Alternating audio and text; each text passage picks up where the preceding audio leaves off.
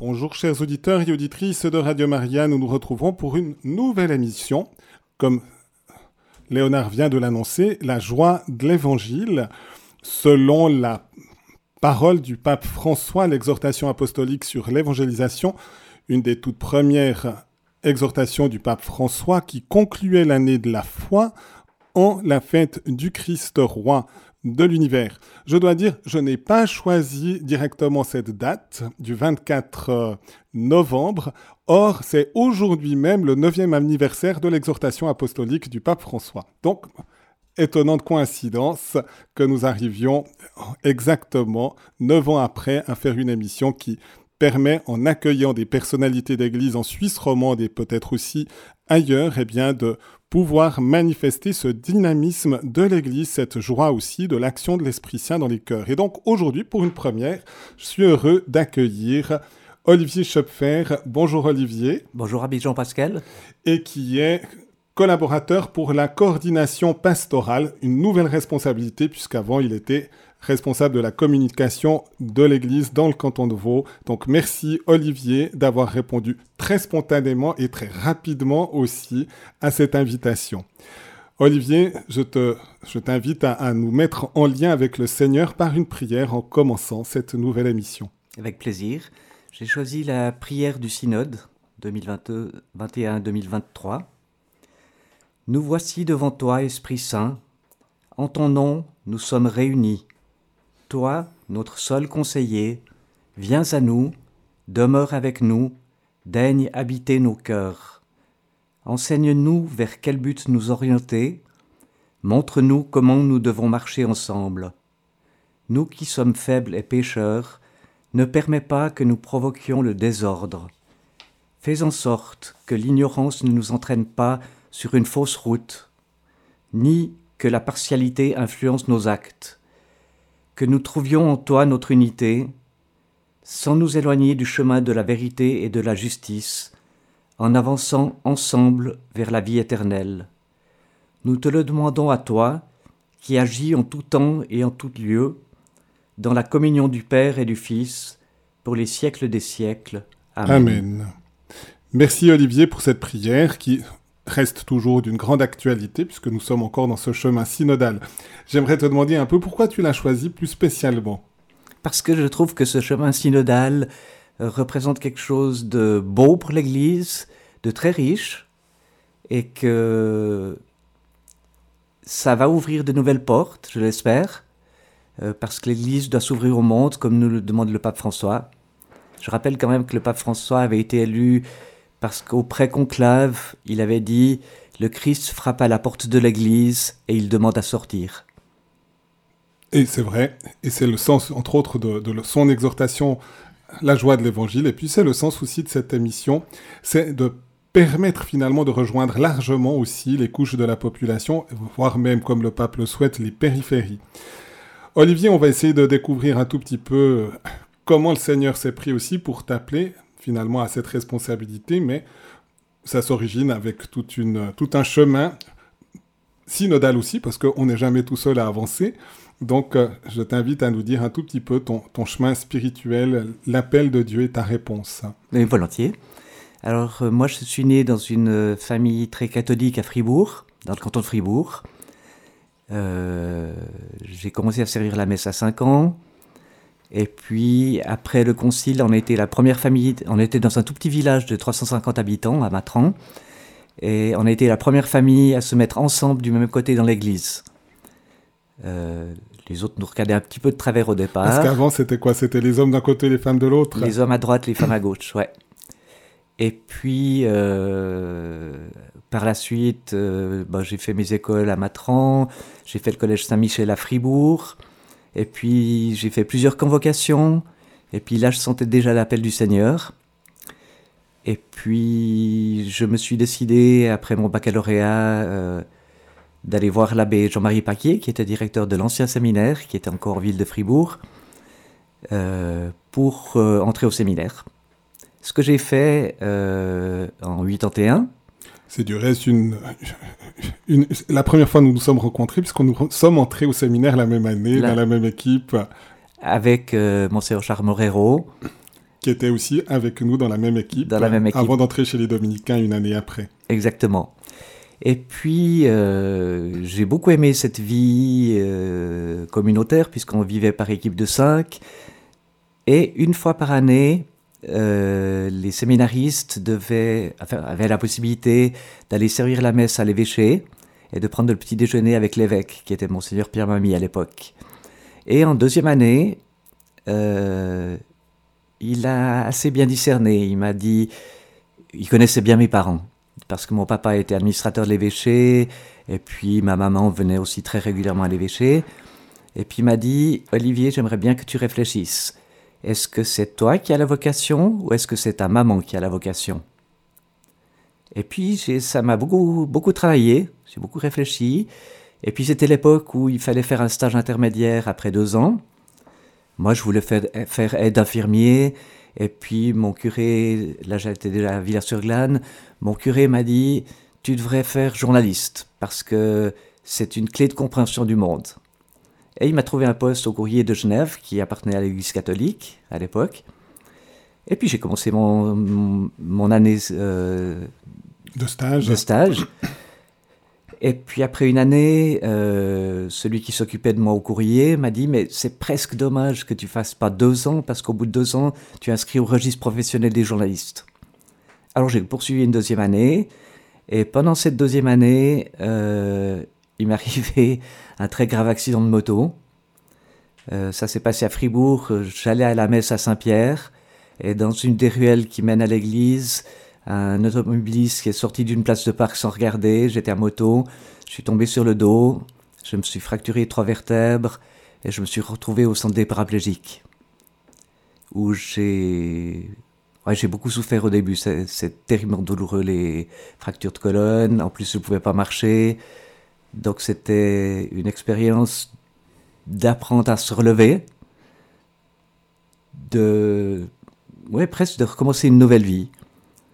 Et puis j'ai pu sortir au bout de trois mois, j'ai eu six mois de rééducation avec un corset en plastique. Et puis là, j'ai compris que j'avais une vocation de baptiser et pas forcément une vocation de prêtre. Donc j'ai poursuivi dans le journalisme, j'ai travaillé à Radio Cité, qui appartenait aussi aux églises catholiques et protestantes. Après, j'ai travaillé au Centre catholique de radio et télévision. Donc la radio, je connais un petit peu. Et puis après, j'avais envie de changer de voie parce que j'avais déjà beaucoup de sport à l'époque, en parallèle de, ma vocation.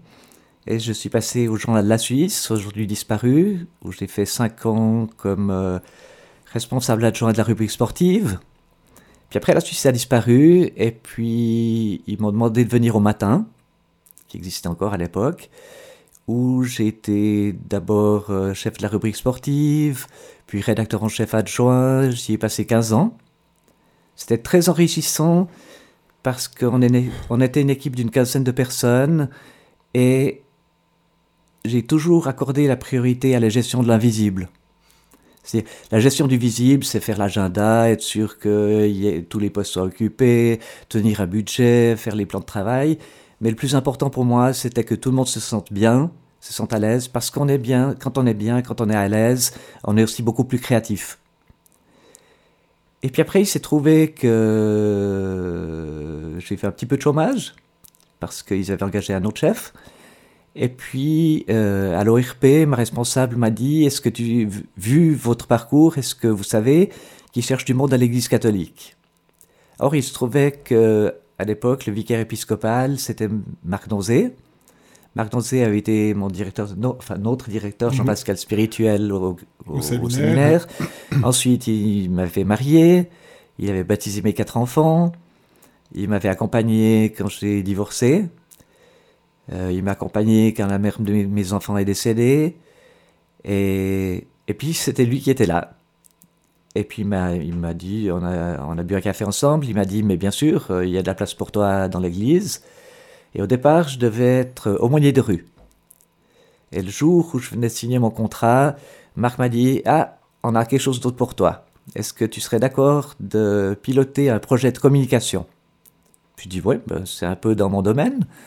Et puis, alors il s'agissait de faire une charte graphique, un nouveau logo, euh, lancer un nouveau journal, puisqu'Évangile et Mission avait disparu, euh, refaire le site 4, 4VD, refaire le site des jeunes, Passage.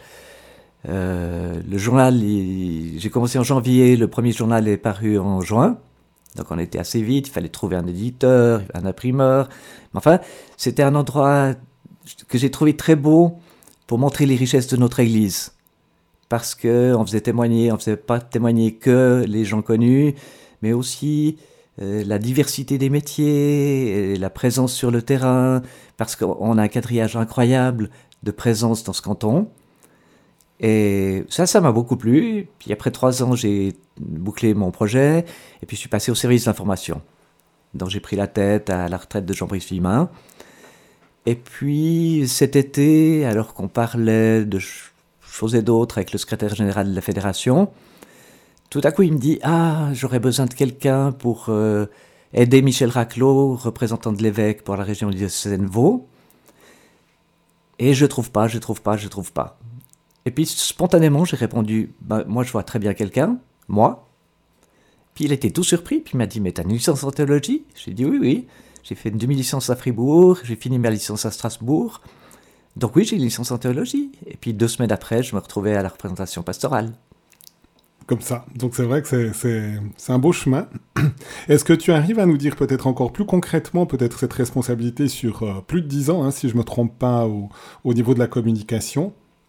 Un peu comment, comment tu t'y es pris justement en essayant de, de, créer la communion entre les personnes qui, étaient aussi dans, dans, ce même service, et puis de, de, pouvoir manifester également finalement cette richesse de l'évangile dans la vie de l'Église dans le canton de Vaud alors, j'ai été bien aidé par le fait que déjà je connaissais une bonne partie des prêtres du canton, puisque je les avais côtoyés au séminaire.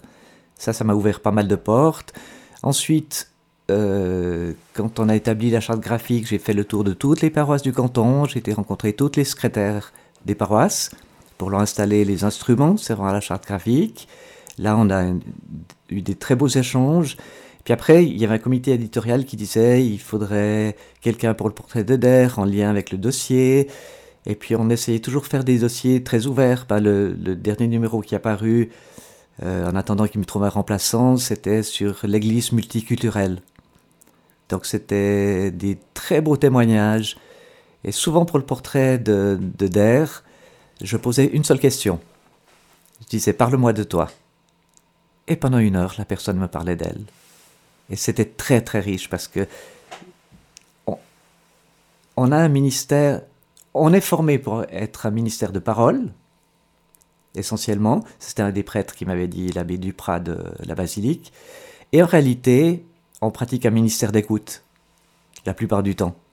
Et j'ai bien retenu sa phrase, et effectivement, c'est d'être dans, le service communication, ça a développé mon ministère d'écoute, et permis de faire connaître toutes les valeurs de notre Église euh, et de faire rayonner l'Évangile. Euh, le premier tirage du journal, c'est quand on l'a lancé, c'était 3500 exemplaires, et quand j'ai quitté, il en était un peu, à un peu plus de 5000. Donc euh, les, les, gens s'abonnaient, toutes les semaines, les gens s'abonnaient. Mmh, mmh. Et les échos, peut-être, par rapport à ce, journal, il y a eu des retours Alors, moi, j'ai eu des, retours euh, des responsables des éditions Saint-Augustin qui disaient que c'était un des meilleurs journaux en français en Suisse romande. Euh, pareil euh, du directeur de Eco Magazine, pareil de la part de 4.ch. Euh, donc tous les retours qu'on avait, puis le nombre de gens qui s'abonnaient, tous les retours étaient extrêmement positifs. Ils avaient besoin d'un lien. Mais comme je pense qu'ils ont besoin d'un lien radio, ils ont besoin qu'on les rejoigne. C'est une vraie attente. Et donc là, tu arrives à nous décrire un tout petit peu comment tu, as perçu ce, rayonnement de l'évangile, cette joie de l'évangile à, communiquer finalement. Mais à chaque fois qu'on décidait d'un thème, euh, bah, je prenais contact avec la personne, d'abord on discutait librement, et puis après on discutait de foi, et puis comment la foi rayonnait en nous, c'était une, forme de partage. Et puis après je prenais bien sûr des notes pour, pour l'article, mais j'étais aussi d'ailleurs en, contact avec euh, la presse non religieuse. Euh, régulièrement, des journalistes de la radio, de la TV ou de 24 heures m'appelaient en disant on aimerait faire tel sujet, avec qui on peut prendre contact. Donc je l'appelais la personne, je disais est-ce que tu es d'accord de répondre? Et je la mettais en lien avec le ou la journaliste, et puis ça donnait des, très beaux témoignages. Et là, justement, de rejoindre finalement ces périphéries de, de, des autres journaux ou des autres médias qui sont, qui sont dans notre région, euh, est-ce que de nouveau, tu arrives à nous dire un tout petit peu le, retour que ces personnes avaient Comment Si après ils te redisaient quelque chose en disant ah, c'était vraiment la bonne personne que tu nous as indiqué ou... Alors j'avais régulièrement des retours, effectivement, euh, qui disaient mais il y, a des tas de choses qu'on ne connaît pas dans votre église. Euh, pour nous, l'église, c'est la messe du dimanche, point. Et puis je leur expliquais mais c'est pas c'est ça, mais c'est pas que ça. Et puis, euh, bah, je crois que j'aurais fait découvrir le vaste panorama de ce que nous représentons mhm, dans le mhm, monde. Mhm. Et un peu, si tu peux nous dire un tout petit peu quelque chose de ton, peut-être de ton intérieur, justement, de dire mais comment finalement tu, tu persévères? Je suis sûr que c'est pas tous les jours facile non plus, qu'il y a aussi des obstacles qu'on rencontre, mais peut-être de dire voilà les, ressources intérieures aussi, comment tu t'y prends pour arriver à, tenir aussi dans cette, dans cette mission Alors d'abord par la prière. Je, prie beaucoup, ça me ça m'apporte énormément de prier et j'ai une foi en Dieu euh, totale. Je lui fais entièrement confiance et je sais, j'avais lu ça quelque part, je ne sais plus où, qu'un fardeau porté dans la joie est un fardeau léger. Et effectivement, il y tout n'a pas été rose. Euh, les, relations entre euh, le vicariat de l'époque et la FEDEC, euh, puisqu'on est, on envie dans un système dual, ont toujours été compliquées parce que quand une, une seule entité, l'Église catholique dans le canton de Vaud, est dirigé par deux chefs, un pour les finances, l'autre pour la pastorale, ça complique terriblement les choses. Et s'il n'y a pas de bonne volonté, euh, ça peut pas se faire. Donc il y avait eu des grosses, grosses tensions.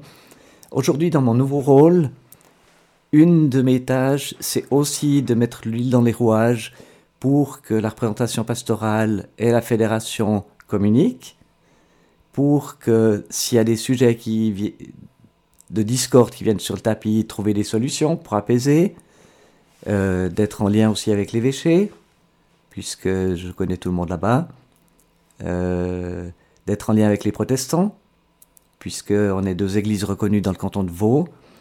Et puis ce qui est très, très intéressant, c'est que la constitution de 2003 dit qu'on est reconnu de droit public, les deux églises, catholiques et réformées, mais la loi d'application de 2007 dit qu'on est reconnu au service de tous. Et c'est exactement l'ouverture que veut le pape François dans toutes ses exhortations apostoliques. On est là au service de tous, pas que d'un petit groupe. Donc, même s'il restait, on est actuellement euh, plus de catholiques que de réformés sur le, sur le canton, déjà depuis 2010, hein. euh, mais même si les réformés perdent des, des fidèles. Nous, non, évidemment qu'il y a l'immigration euh, italienne, euh, espagnole, portugaise qui renforce nos rangs. Amérique latine, Afrique. Oui, oui. C'est pour ça qu'on dit hispanophone et pas espagnol. Mhm. pour, pour, bien englober les 21 pays qui sont concernés par cette mission. Et, et je pense que cette richesse-là, d'être au service de tous, elle est extrêmement importante. Et, peut-être, justement, on passe peut-être maintenant à cette nouvelle responsabilité qu'elle a depuis peu. Donc, si j'ai bien compris, c'est plutôt le secrétaire général qui t'a interpellé. Et justement, pour arriver à faire un peu cette passerelle entre ces deux instances. Oui, exactement, oui. Parce que ça manquait, parce que le représentant de l'évêque, Michel Raclot, euh, avant, dans l'ancien système, il y avait un vicaire épiscopal et deux, deux adjoints, en gros. Et puis la première année, Michel a voulu d'abord consulter beaucoup de monde pour savoir comment il allait organiser la représentation pastorale. Donc il a effectivement consulté énormément de monde, tout en faisant le travail de trois personnes. Donc il s'est... Avec un risque d'épuisement. Ouais, il était, il était à deux doigts de l'épuisement, ouais. Donc il avait besoin de, de force. Euh, bah, par exemple, quand il a des gros dossiers, euh, il me les donne. Il me dit, mets-moi en évidence ce que je dois retenir, parce que j'aurai pas le temps de tout lire. Je, je, fais ça. Il me donne des... On est amis depuis dix ans, hein. ça aide aussi beaucoup. Il me donne des choses confidentielles, il sait que ça sortira pas. Euh par exemple, bah, hier, euh, notre ami qui nous accompagne, euh, qui est diacre dans le Gros de Vaud, et donc qui, interviendra dans une semaine. Oui, c'est bien de le dire. Voilà. René Pilet, qui, qui, est en studio aussi, parce qu'il avait envie de voir aussi un peu ce qui se passait. Oui. hier matin, Michel me dit, Olivier, il, faut, il faut me faire un PowerPoint, parce que j'ai une présentation ce soir à l'UP Vaud tu trouveras des données, tu sais, les, livrets verts qui étaient sortis en 2005 et 2009. Euh, il m'avait marqué les pages où il fallait chercher des choses. Alors, j'ai ressorti la carte de, tous les véchés, LGF, après la carte des UP de, euh, de tous les UP du canton, après juste la carte de l'UP Gros de Vaud, et puis j'ai défini ce que c'était une équipe pastorale, un conseil pastoral et un conseil de gestion. Ça a pris deux heures, c'était intense. Six pages. Ça va encore deux heures. C'est rapide. c'est très rapide, oui. Mais il fallait que je le rende en deux heures, donc euh, j'avais pas trop le choix. J'avais pas trop le choix. Donc, donc je fais ce, ce, genre de choses. Et puis, euh, quand il y a des tensions avec l'évêché, moi, je, je, monte à Fribourg. Et puis, euh, je monte, si, je, je, monte quand Charles est libre et s'il est libre. Et puis, on mange ensemble. Il cuisine très bien, notre évêque. Déjà à l'époque. oui, c'est vrai, c'est vrai. Donc c'est un peu mon rôle et c'est un rôle qui me plaît beaucoup. D'accord. Des, des, liens justement, est-ce que tu arrives à nous dire un tout petit peu plus justement par rapport aussi même les, les liens avec euh, l'Église réformée vaudoise Comment se passent concrètement aussi ces, ces rapports Comment Alors, euh, deux fois par année, on a des séances en plein homme tout le conseil synodal et tout le conseil d'église qui regroupe des personnes de la fédération et des personnes de la représentation pastorale. Là, on passe quatre heures à discuter de tous les points qui nous concernent, des soucis qu'on a, des projets qu'on est en train de développer. Euh, revient régulièrement sur la table de leur part la question de l'intercommunion. Alors on, leur explique chaque fois que pour nous la communion euh, c'est un trésor et qu'on leur demande de respecter notre foi dans ce trésor. Et puis après, il y a les liens un peu... Euh, non, il y a d'autres liens formels. Il y a euh, toutes les missions exercées en commun. Donc euh, dans les hôpitaux, les EMS, dans les écoles, les hautes écoles, les prisons, auprès de la, présence dans la rue, les migrants.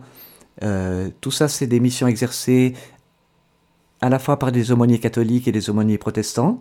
Olivier, tu peux nous décrire un petit peu ces missions parce que je pense que nos auditeurs ne sont pas toujours au courant de ces missions qu'on peut assumer en commun finalement aussi. Alors par exemple, si on prend le, cas des écoles, euh, notre aumônier à, Yverdon euh, travaillait avec sa collègue protestante et puis pendant le Covid, il y a eu énormément de suicides chez les jeunes ce qui a provoqué des gros bouleversements et dans le corps enseignant et euh, auprès des élèves évidemment. Et puis elle, a fait de l'accompagnement des parents du défunt, euh, de ses collègues de classe, des enseignants, et à partir de là, elle a édité une brochure comment faire cet accompagnement si vous êtes professeur, si vous êtes un copain de classe, etc., par chapitre. Et là, euh, on a reçu un message très touchant de la responsable d'enseignement dans le canton de Vaud en disant mais c'est exactement là qu'on vous attend. C'est mhm. là où on a besoin de vous. Pareil pour la présence en, en hôpitaux, les, les, aumôniers sont informés euh, si la personne a bien rempli son certificat d'état civil, savent s'il y a un catholique qui est rentré à l'hôpital, donc vont rapidement le trouver pour lui demander ses besoins, est-ce qu'il aimerait recevoir la communion tous les jours ou une fois par semaine? Euh, c'est pareil aussi pour euh, tout ce qui est social, qui dépend du département de solidarité.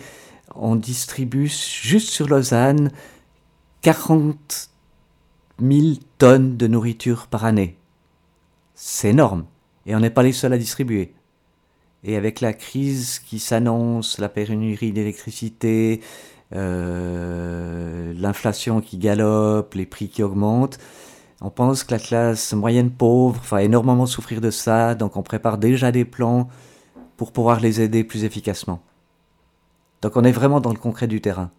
Et là, par exemple, l'État est prêt à donner des, financements supplémentaires, par exemple, par rapport à ça, même si ça passe par des agents pastoraux, euh, catholiques ou protestants Alors, à l'époque, l'État versait un salaire aux pasteurs et un salaire aux prêtres.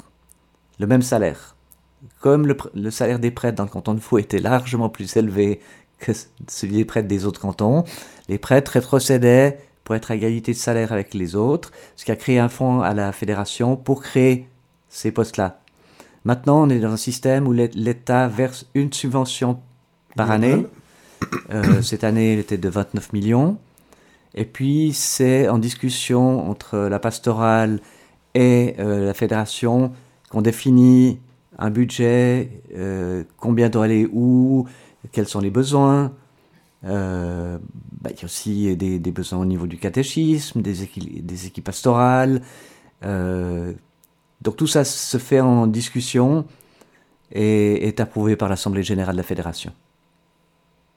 Peut-être, dis-nous un tout petit peu, peut-être qu'on aura l'occasion d'avoir peut-être une fois quelqu'un qui est directement impliqué dans l'Assemblée générale, dans la fédération aussi, mais un peu justement en quoi consiste cette Assemblée générale et puis cette instance aussi, puisque tu dois faire la passerelle entre les deux, l'instance aussi de, la FEDEC, Fédération des paroisses. Alors, alors c'est intéressant parce qu'il faut remonter un peu dans l'histoire. En 1970, quand l'Église catholique s'était formée dans une première fédération, la fédération des paroisses, euh, l'État n'a pas voulu reconnaître l'Église catholique en tant que telle. Parce que en 1970, euh, les protestants étaient encore très largement majoritaires et ils voulaient pas euh, que Rome débarque dans le canton de Vaud. Ils nous traitaient de papistes. Euh, longtemps dans les journaux d'ailleurs, euh, on ne nous appelait pas les catholiques, on nous appelait les papistes. Et puis c'est pour ça que l'Église n'a été reconnue que qu'au travers de la fédération. Aujourd'hui encore, c'est la fédération qui signe les accords avec l'État pour la subvention. C'est pas euh, le côté pastoral. Puis après, la fédération a pour mission de donner cet argent euh, pour le côté pastoral, il y a très peu qui, reste, à, la FEDEC. Je crois que 96%, c'est les salaires. Mhm.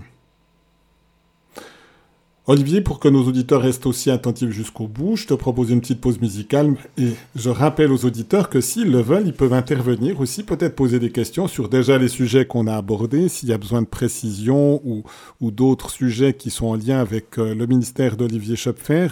Je rappelle qu'ils peuvent le faire au 021 313 43 90 ou même par SMS au 079 658 78 52.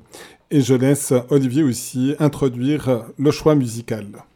Alors j'ai choisi la prière de Georges Brassens. C'est un texte de Francis James qui venait de se convertir au catholicisme. le poème de James s'appelle Les mystères douloureux. C'est tiré du recueil L'Église habillée de feuilles. Et il y a cinq couplets sur l'agonie, la flagellation, le couronnement d'épines, le portement de la croix et le, crucifiement. Et Brassens a changé la, troisième euh, strophe pour la mettre à la fin, à, sa façon. Euh, j'aimerais qu'on l'écoute dans l'esprit, en ayant à l'esprit les exhortations apostoliques du pape François, parce que je trouve que ça les rejoint vraiment, vraiment bien.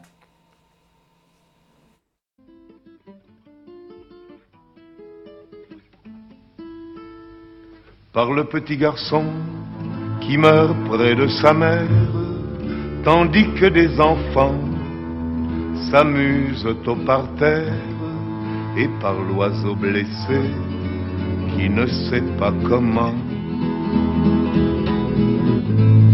Sonnait le tout à coup, sans sanglante et descend, par la soif et la faim et le délire ardent.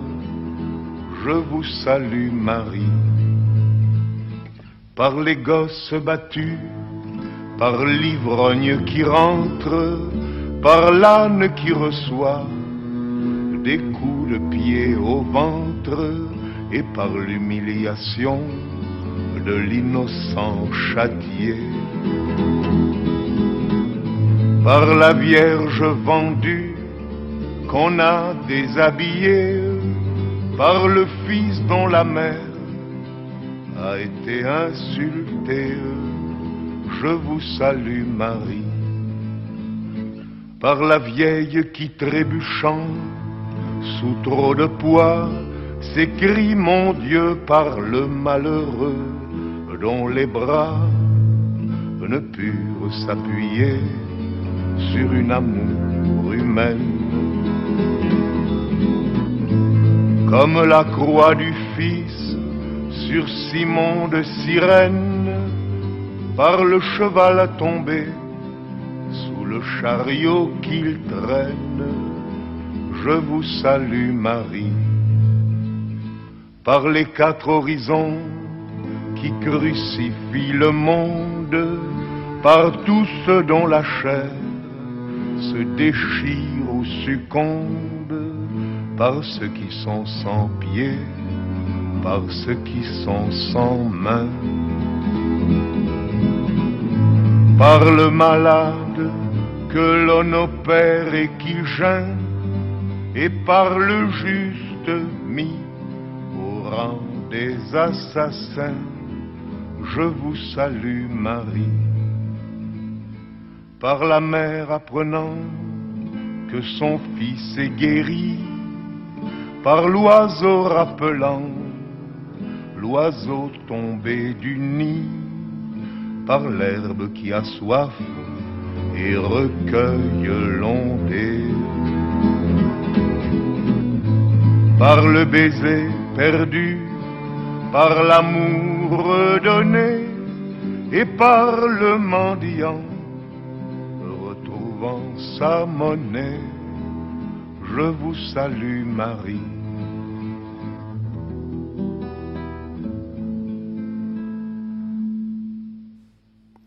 Voilà, chers auditeurs et auditrices de Radio Maria, donc nous poursuivons l'émission La joie de l'Évangile avec Olivier Schopfer. Je rappelle encore que si vous le souhaitez, vous pouvez appeler au 021 313 43 90 pour poser une question, donner peut-être aussi un témoignage en lien avec le ministère d'Olivier qui est euh, depuis déjà bien des années au service dans le canton de Vaud de, l'Église.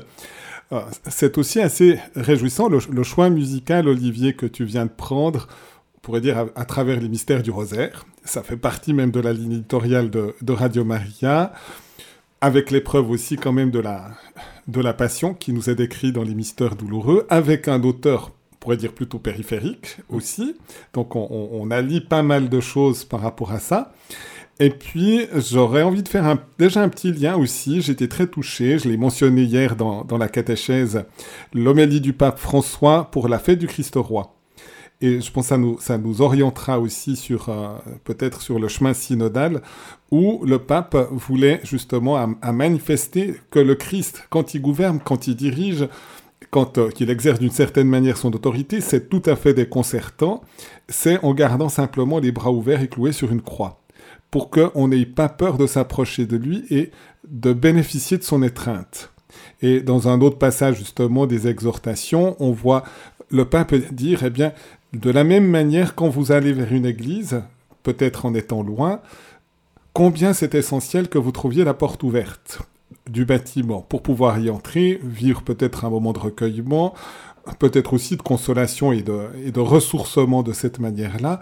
Et c'est une invitation pour dire, eh de la même manière, l'Église, cette fois-ci non pas le bâtiment, mais l'Église, nous, comme croyants, de garder aussi comme Jésus les bras ouverts et peut-être même parfois en étant crucifiés.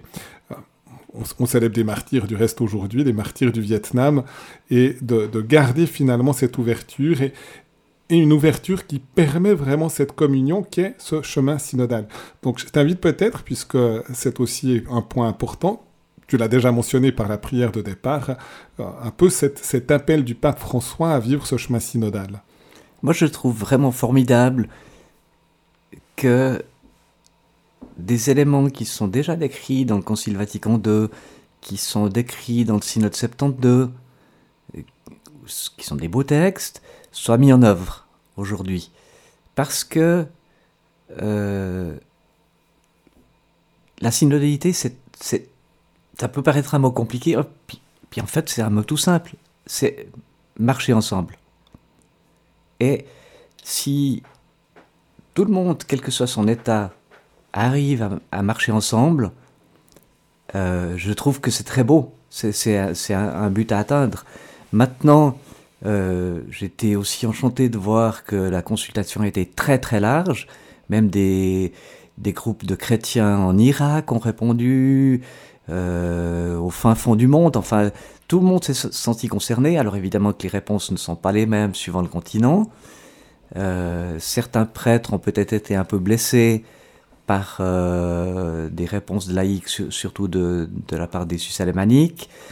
Euh, mais comme disait l'abbé Philippe Baudet lors de la dernière réunion des, des curés modérateurs, ça nous invite aussi à nous remettre en question et à voir quelle forme de gouvernance il faut avoir, parce que un curé modérateur, il est à la fois le prêtre, qui célèbre, qui, qui donne les sacrements, mais il est aussi administrateur de, son UP.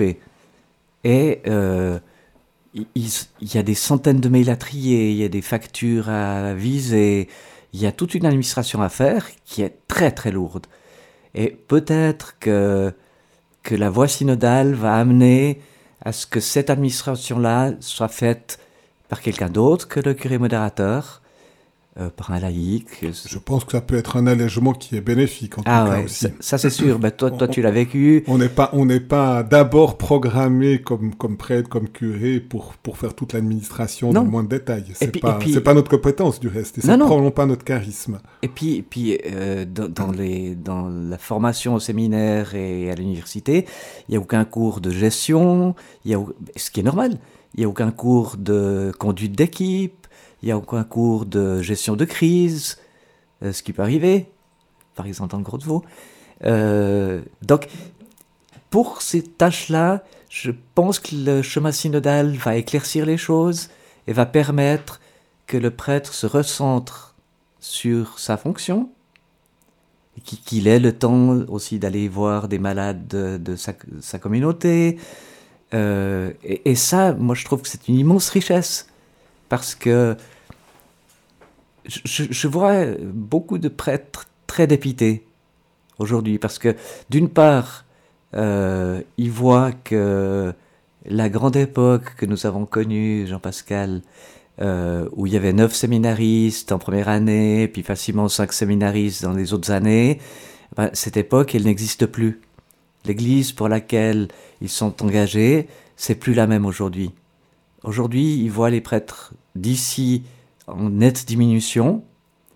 Euh, d'ici, je sais plus combien d'années, 40% seront à la retraite. Euh, donc, on fait venir des prêtres d'ailleurs, et par effet de miroir, ça, ça peut créer des tensions entre les prêtres d'ici et les prêtres d'ailleurs. Donc, c'est des tensions qu'il va falloir gérer.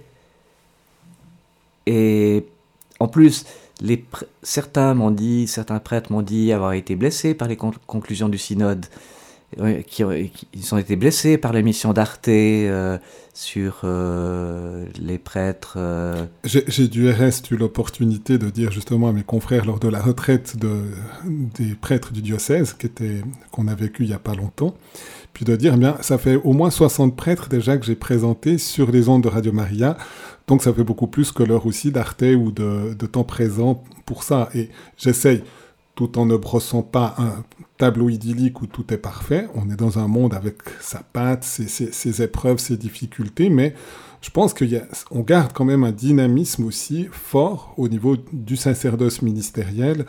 Et c'est vrai qu'il ne faudrait pas qu'on se laisse gagner par un découragement parce que les seules choses presque qui sortent dans les médias, c'est finalement, justement, chaque fois les cas d'abus, ces choses-là, parce que peut-être que ça fait vendre, je ne sais pas, mais, mais ça présente pas objectivement non plus la vie de l'Église d'une certaine manière. Ça fait partie aussi de, du drame que nous pouvons vivre aujourd'hui, mais c'est pas l'intégralité de ce qui se vit aussi. Et je pense que c'est important. Alors, ça s'explique par, par deux phénomènes.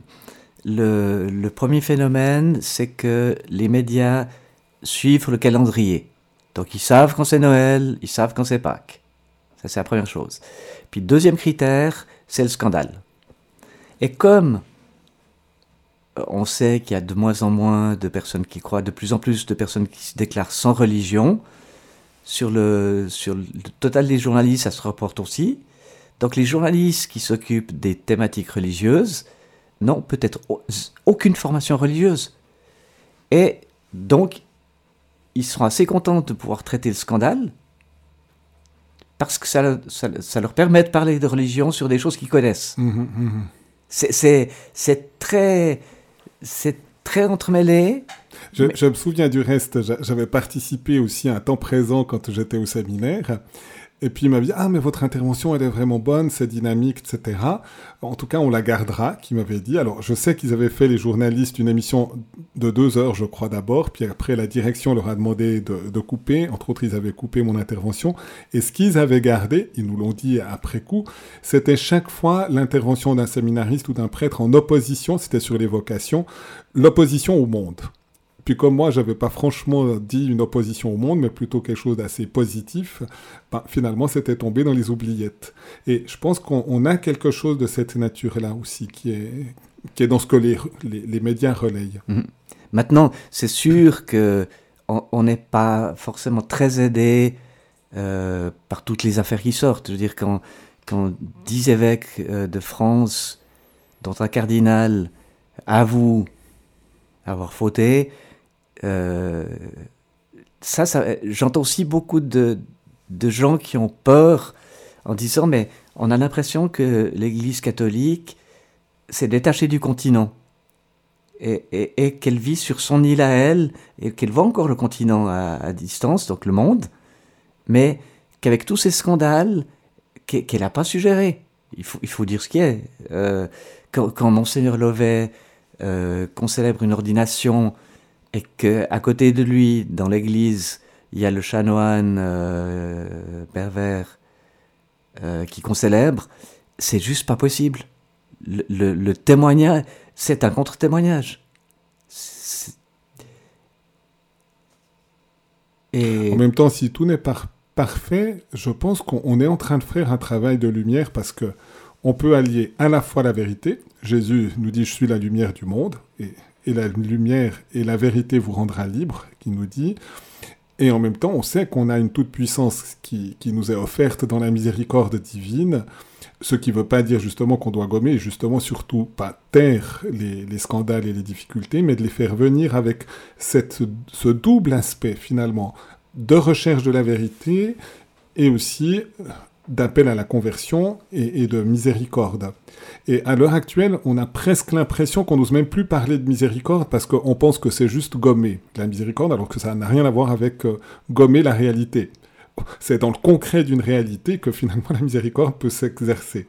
Et là, je pense qu'on est peut-être des pionniers d'oser finalement regarder ces choses-là, même de dire, ben, peut-être parfois on a, on a voulu sauvegarder la fin sans, sans, sans recherche pleine de vérité, mais en même temps, je pense que c'est quelque chose aussi d'important. Et, l'Église va peut-être entraîner d'autres milieux, parce que malheureusement, ce problème-là, je pense qu'il est beaucoup plus répandu.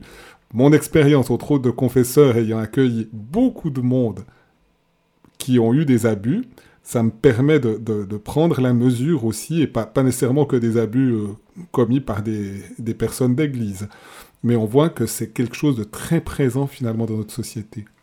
Je pense du reste dans la démarche synodale, tu as dit c'est marcher ensemble. Un des évangiles les plus forts, c'est les disciples d'Emmaüs, où on voit Jésus qui rejoint ses deux disciples, désespérés, découragés, parce qu'ils pensaient que tout était terminé avec la mort de Jésus. Or, c'est lui-même qui va réchauffer leur cœur, et c'est de rentrer finalement à l'intérieur de notre cœur, là où Dieu a agi, là où l'Esprit Saint s'exprime d'une certaine manière.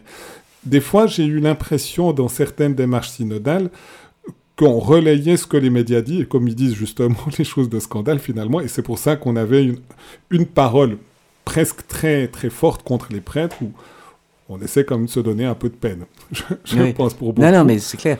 Mais en même temps, j'ai pas encore lu, mais j'ai vu des extraits euh, du livre d'un cardinal français qui s'intitule Prêtre en morceaux, parce que pour euh, une brebis galeuse, euh, ça fait souffrir tous les autres. Mhm, c'est vrai. Parce qu'après, il y a des, des, prêtres m'ont dit, mais on nous regarde de travers. On se dit, est-ce que lui en fait partie aussi et, et, puis après, des attitudes, est-ce que... Il... Donc, c'est extrêmement malsain. Et puis, effectivement, tu as raison, euh, Dieu est dans notre cœur. Euh, Zindel allait encore plus loin, il disait, il disait le vrai lieu de la naissance du Christ, c'est au plus profond du cœur de l'homme. Mm. Et il faut descendre dans ce cœur. Et je dirais, une vraie démarche synodale, c'est de plonger dans cette intériorité où Dieu habite pour, pour exprimer cette intériorité, face aussi au, au challenge du monde. Mais si c'est juste répliquer ou retransmettre ce qu'on dit extérieurement des médias sans qu'il y ait ce foyer finalement d'amour de Dieu et d'amour du prochain, on est en dehors de la vraie démarche synodale, pour ma part. Oui, entièrement d'accord avec toi. J'avais eu cette intuition qui m'est venue quand on a eu la lettre de, de notre évêque, Monseigneur Charles Borrero, pour la démarche synodale. Et puis, c'était ce jour-là l'évangile de, du fils prodigue, ou, du père avec ses deux fils. Puis comme j'étais dans une petite communauté religieuse qui avait... Toutes les religieuses avaient lu la, lettre. J'ai dit, je vais quand même pas vous la relire pendant, pendant la messe. Donc je suis parti d'un des éléments de la lettre de notre évêque. Et puis l'intuition qui m'était venue, c'était celle-ci, c'était de dire, mais si on avait demandé au fils prodigue de faire une démarche synodale, au moment où il quitte la maison paternelle, puis qu'on l'aurait interrogé à ce moment-là, c'est pas une démarche synodale. Si on l'avait aussi interrogé pendant qu'il était en train de tout dépenser, c'est pas une démarche synodale. Si on l'avait interrogé au moment où il se trouve dans le bourbier, c'est pas une démarche synodale. Si on l'avait interrogé au moment où il se dit je vais retourner chez mon père parce que je serai mieux traité que maintenant, même en étant considéré comme le dernier des ouvriers, c'est pas encore la démarche synodale. Quand la démarche synodale se fait, c'est quand le Père l'embrasse et qu'il lui manifeste son amour. Et mhm. là, il est bouleversé par son expérience du Père, et c'est ce lieu-là qui doit finalement s'exprimer dans la démarche synodale. Oui, entièrement d'accord. Et à mon avis, c'est vraiment fondamental. Si, si, on veut vraiment, je crois que c'est vraiment l'intention et l'intuition profonde du pape François, c'est de nous faire tous, tous les membres de l'Église descendre dans ce lieu pour qu'on puisse vraiment exprimer cette richesse. C'est du reste aussi un peu le sens. Euh, finalement, on, avance à deux pour l'émission La joie de l'Évangile. Il y a toi qui interviens, il y a moi qui te pose mmh. quelques questions. Puis c'est vrai qu'on essaye de descendre les deux, finalement, dans notre intériorité pour l'exprimer. Mmh. Mais, mais c'est très beau ton image euh, de la parole, parabole du Fils prodigue, d'expliquer où ce n'est pas une voie synodale et quand ça le devient. Mmh. Je vais la garder. Merci. J'ai vraiment senti qu'il y avait une intuition que c'était une lumière qui m'était donnée dans ce, dans ce moment-là, aussi par rapport à la, à la parabole du Fils prodigue. Et en mm. même temps, on a toute la richesse de la miséricorde qui est derrière pour, euh, pour ça. Et puis, comme tu disais, les, les disciples d'Emmaüs euh, expliquent aussi assez clairement, jusqu'au moment de la fraction du pain. Oui. Et de nouveau, la, découverte, c'est la rencontre finalement avec le Christ présent dans l'Eucharistie qui, à ce moment-là, se révèle. Mhm. Et, je trouve aussi c'est assez bouleversant de se dire dans cette, euh, dans cette scène, finalement, les disciples d'Emmaüs, moi je l'ai mis un peu en scène aussi, cette, cette scène-là, dans un, dans un spectacle qu'on a fait il y a quelques années, Chemin de résurrection. Et puis, euh, je me suis dit, c'est quand même impressionnant Jésus institue l'Eucharistie le soir du jeudi saint. Il a que les apôtres. Je pensais que parmi les deux disciples, c'est pas des apôtres, mais des disciples proches, et j'ai pensé qu'il y avait Saint Luc. Pourquoi? Parce que Saint Luc est le seul à décrire avec tant de minutie cette scène. Donc c'est peut-être un trait autobiographique. Les pères de l'exil ont pensé que c'était Saint Luc aussi, et c'est pour ça qu'il ne se mentionne pas en disant je vais quand même pas me mettre en, avant. Donc il dit l'autre disciple c'est Cléophas, et puis moi je, je me tais, mais qu'en réalité ça pouvait être lui à ce moment-là. Et de dire ce disciple, il avait déjà reçu ce que Jésus a fait dans l'institution de l'Eucharistie. Alors qu'il n'y avait que les apôtres, ensuite les apôtres ont été plutôt occupés avec la passion, de se terrer dans ce drame, d'attendre, sans, le savoir, l'événement de la résurrection.